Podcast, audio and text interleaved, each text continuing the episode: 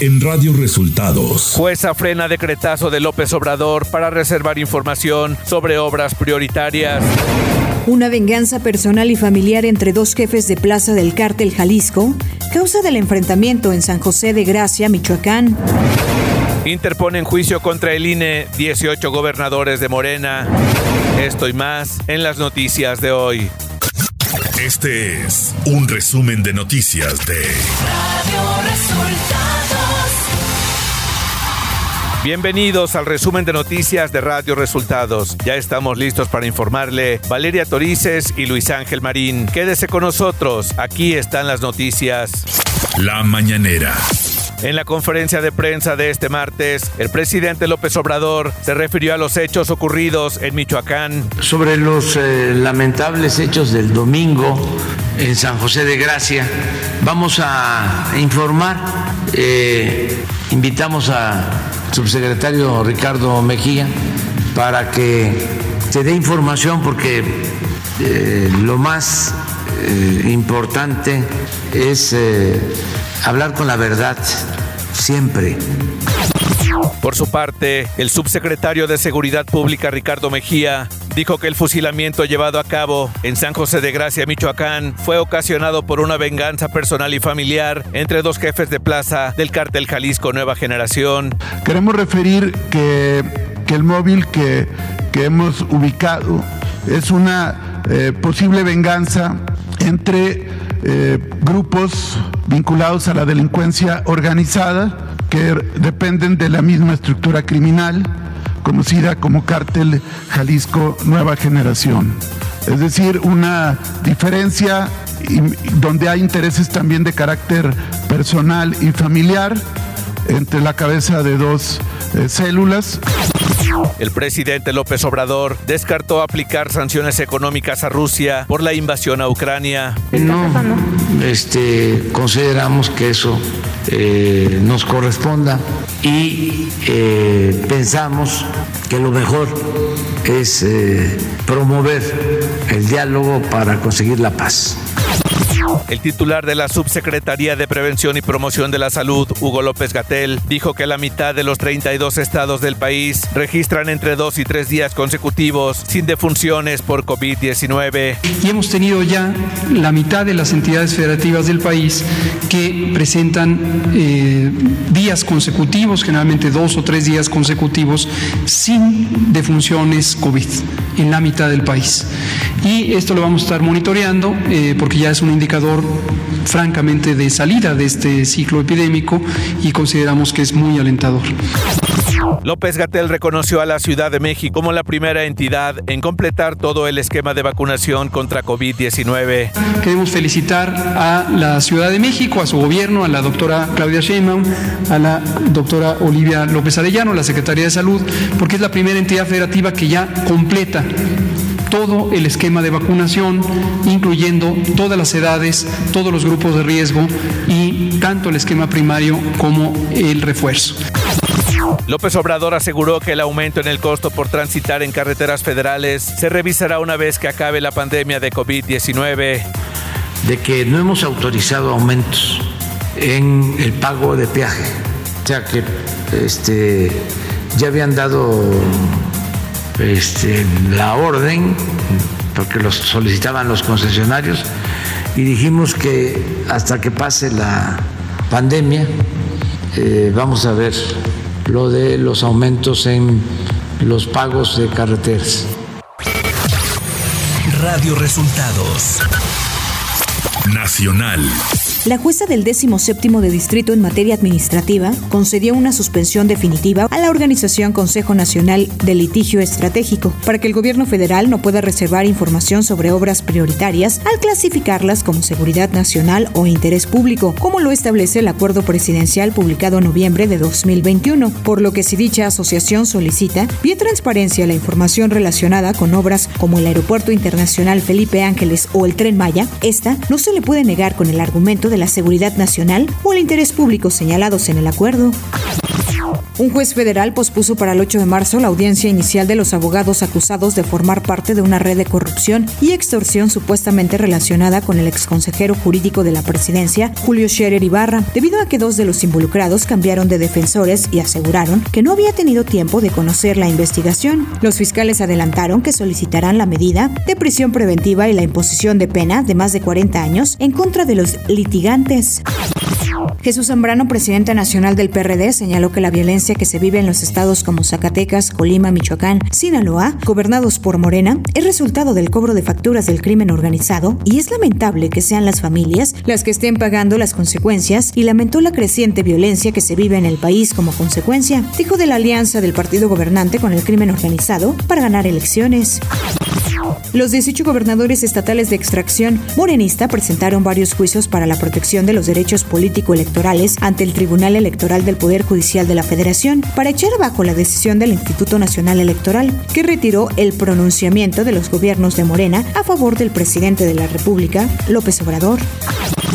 México se sumará a la exigencia por el cese inmediato de hostilidades en Ucrania durante la Asamblea General de la Organización de Naciones Unidas, a efectuarse este mismo lunes. Así lo anunció el titular de la Secretaría de Relaciones Exteriores, Marcelo Brad, quien en un mensaje en sus redes sociales señaló que es preciso el establecimiento del espacio diplomático para resolver el conflicto y el inicio de la ayuda humanitaria encabezada por la ONU para proteger a la población civil. La Suprema Corte de la Justicia de la Nación invalidó tres de las cuatro fracciones del artículo 331 del Código Penal de Veracruz que castigaban con hasta siete años de prisión el delito de ultrajes de a la autoridad. El ministro ponente, Mario Pardo Rebolledo, explicó que la tipificación de este delito no solo era ambigua e imprecisa, con la que violaba el principio constitucional de taxitividad, sino que también era contraria a la libertad de expresión. Señaló que la imprecisión de la redacción permite que cualquier autoridad pueda reclamar que se comete el delito con el propósito de restringir el ejercicio de las libertades garantizadas en los artículos 6 y 7 de la Constitución.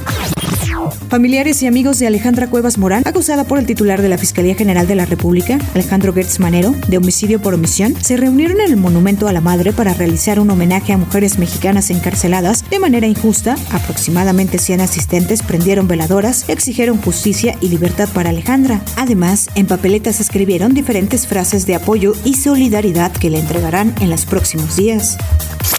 Economía.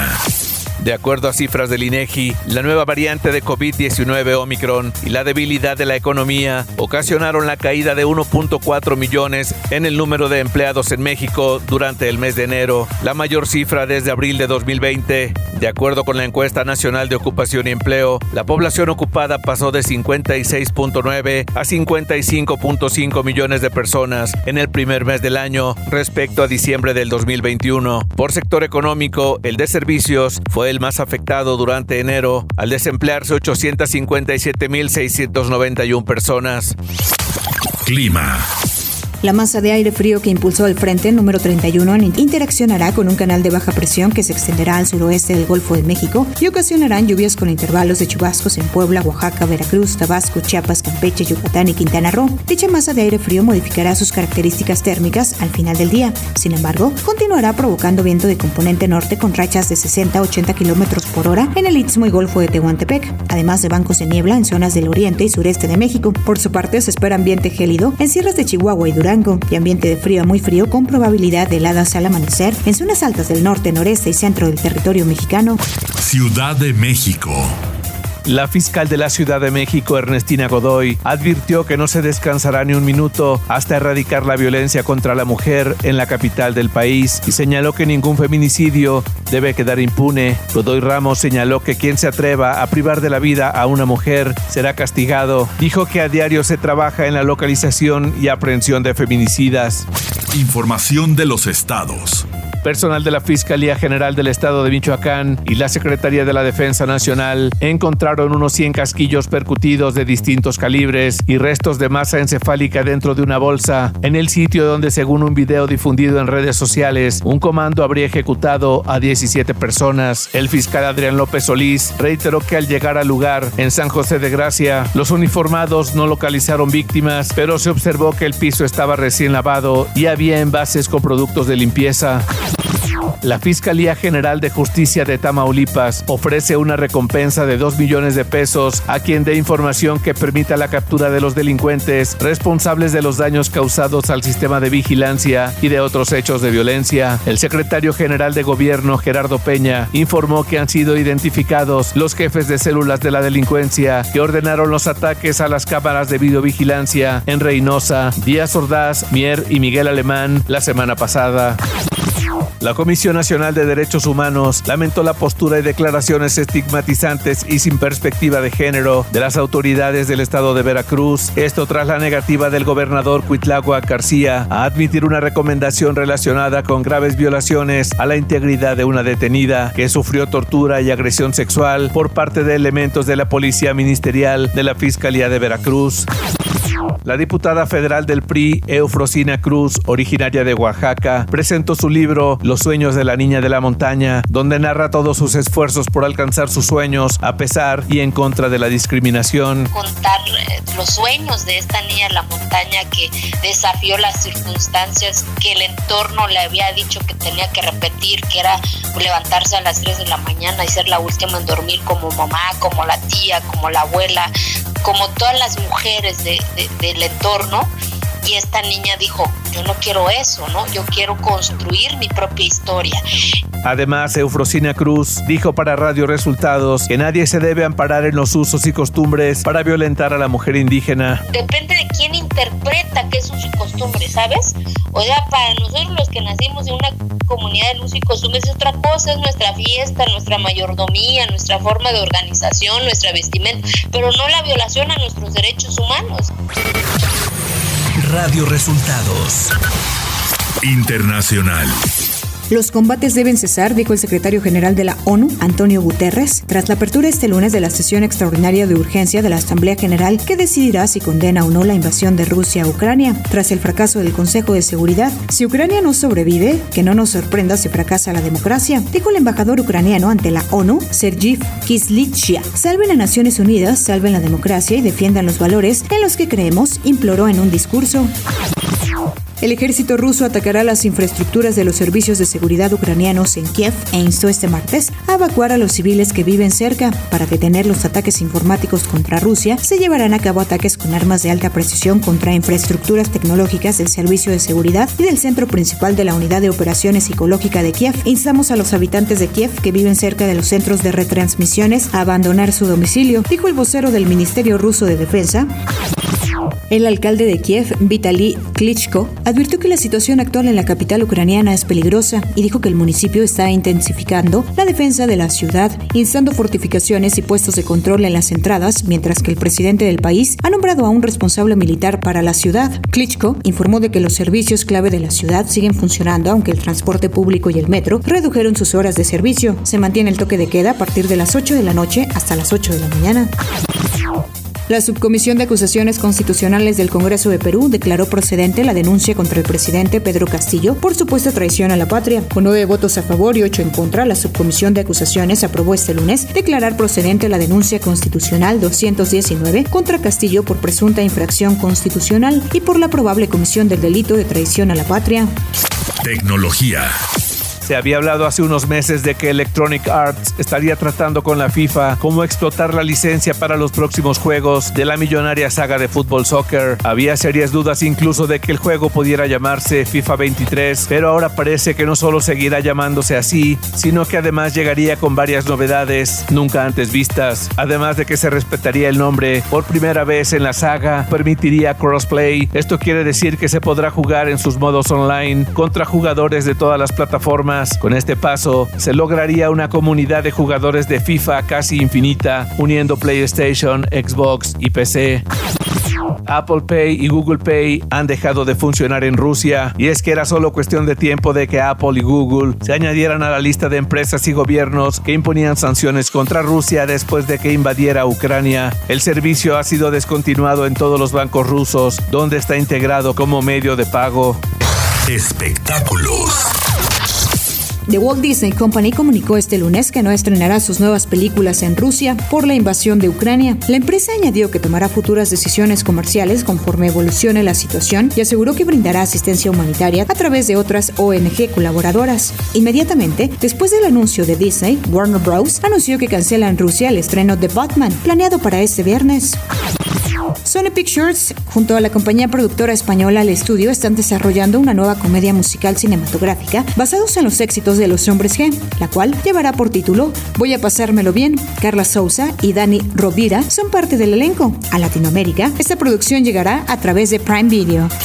Deportes.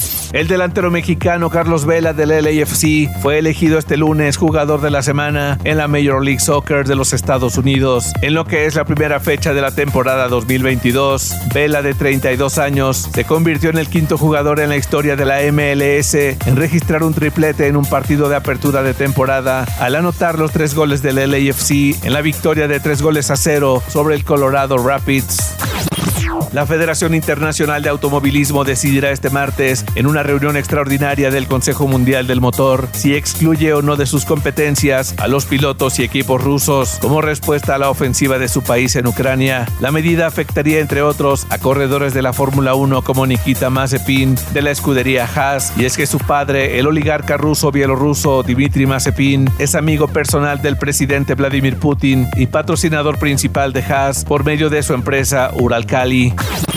Y hasta aquí las noticias en el resumen de Radio Resultados. Hemos informado para ustedes Valeria Torices y Luis Ángel Marín.